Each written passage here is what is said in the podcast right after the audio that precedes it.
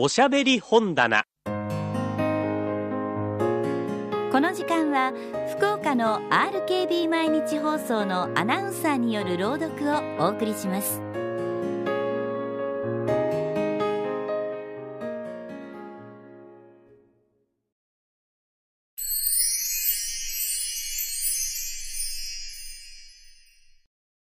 グリム童話矢崎源九郎役。七羽のカラス。昔ある男に七人の息子がありました。けれども娘は一人もありませんでした。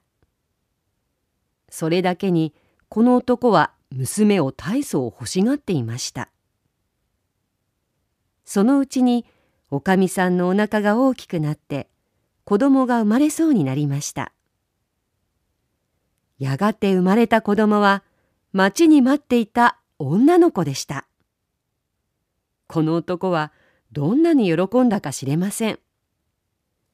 けれども子供は小さくて痩せこけていました。そして体が弱いためすぐに仮の洗礼を受けさせなければなりませんでした。お父さんは男の子の一人を大急ぎで泉にやって洗礼の水を持ってこさせようとしました。すると他の子供たちも一緒にかけていきました。そしてみんなが競争で水を汲もうとしたものですから壺が手から滑って泉の中に落ちてしまいました。みんなはぼんやり突っ立ったままどうしていいか分かりません。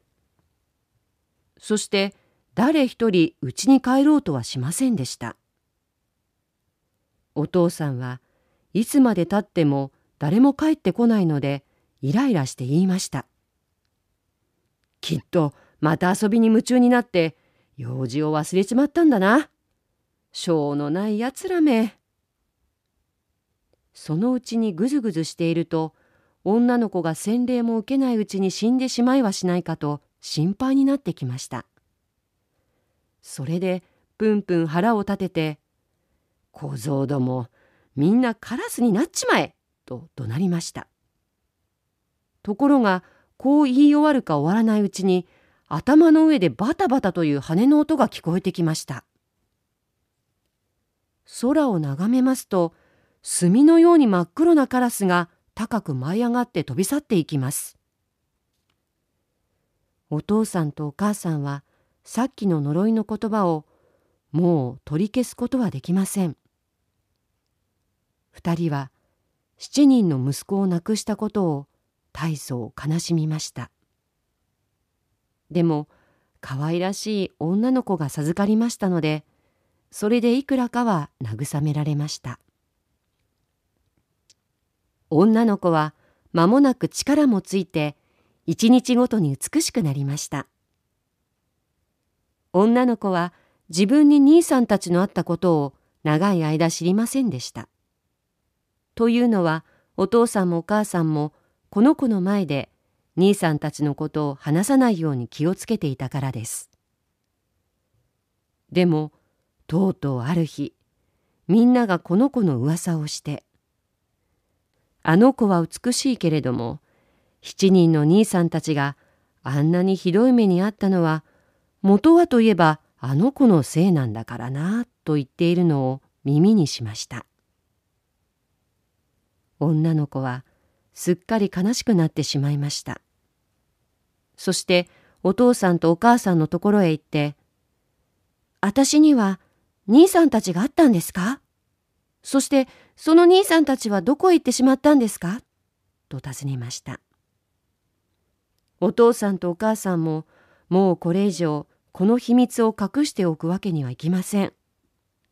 そこで「でも兄さんたちがそうなったのは神様がお決めになったことでお前が生まれてきたためではないよ」と申しました。けれども女の子は毎日毎日そのことばかり気にして何とかして兄さんたちを助け出してもう一度元のような姿にしてあげなければならないと思っていました女の子はもうじっとしていられなくなりました。誰にも気づかれないようにこっそりと家を抜け出して広い世の中へ出て行きました。兄さんたちを見つけ出してたとえどんなことをしてでも自由にしてあげようというつもりなのです。女の子はほんのわずかなものしか持っていませんでした。お父さんとお母さんの思い出に小さな指輪を一つ。それからお腹が減った時のためにパンを一塊。喉が渇いた時のために小さな壺に水を一杯。それにくたびれた時の用意にかわいい椅子を一つ。とこれだけしか持っていかなかったのです。さて女の子はどこまでもどこまでも歩いていきました。とうとう世界の果てまで来てしまいました。そこでお日様のところへ行きましたがお日様はとっても暑いしそれに怖くてたまりません。女の子は慌ててそこを逃げ出してお月様のところへかけていきました。ところがお月様は冷たすぎて残酷でおまけに意地悪でした。お月様はこの子に気がつきますと人間の肉臭いぞと言いました。それで女の子はここをも急いで逃げ出してお星様たちのところへ行きました。お星様たちは親切で優しくしてくれました。そしてめいめいが特別の椅子に腰掛けていました。明けの明星が立ち上がって女の子にひよこの足を一本くれました。そしてこう言いました。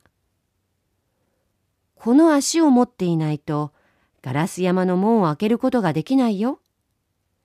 君の兄さんたちはそのガラス山にいるんだよ。女の子はその足をもらって大事に布に包みました。それからまた長いこと歩いていきました。やがてガラス山に着きました。門には鍵がかかっていました。そこで女の子は足を取り出そうと思って布を開けてみました。ところが中は空っぽです。女の子は親切なお星様たちからもらったものをなくしてしまったのです。さあ、どうしたらいいでしょう？兄さんたちを助けてはあげたいのですが、ガラス山の門を開ける鍵がありません。そうこうしているうちに、門の中から一人の小人が出てきて言いました。君君、何を探しているの七羽のカラスになった私の兄さんたちを探しているのよ、と女の子は言いました。すると、カラスさんたちは今留守だよ。でも帰ってくるまで待つ気ならこっちへ入っておいでよと言いました。それから小人はカラスたちの食べ物を7つの小さなお皿にのせ飲み物を7つの小さな杯に入れて持ってきました。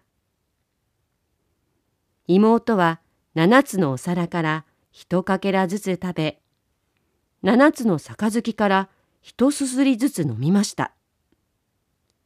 そして一番おしまいの杯の中に内から持ってきたかわいい指輪を落としていきました。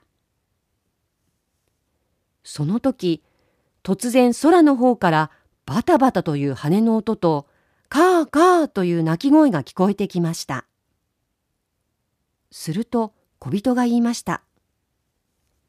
さあ、カラスさんたちが帰ってきたよ。まもなくカラスたちは降りてきました。そして食べたり飲んだりしようと思って小さなお皿やかわいい杯を探しました。けれどもすぐに「誰が僕のお皿のものを食べたんだ?」誰が僕の杯のものを飲んだんだ？こんなことをしたのは人間の口に違いないとカラスたちは順々に言いました。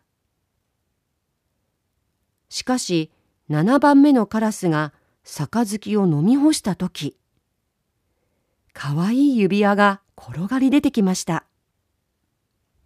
よーく見ますとそれは確かに見覚えのあるお父さんとお母さんの指輪です。それでそのカラスは言いました。ああ、妹がここにいてくれたらな。そうすりゃ僕たち助けてもらえるんだけど。女の子は戸の後ろに立ってそっと聞いていましたが、この願い事を耳にしますと、すぐにカラスたちの前に出てきました。と、たちまち、カラスたちは一羽残らず、元の人間の姿に戻ったではありませんか。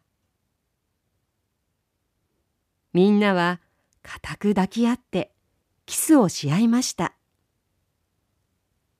そして心も晴れ晴れとして国へ帰りました。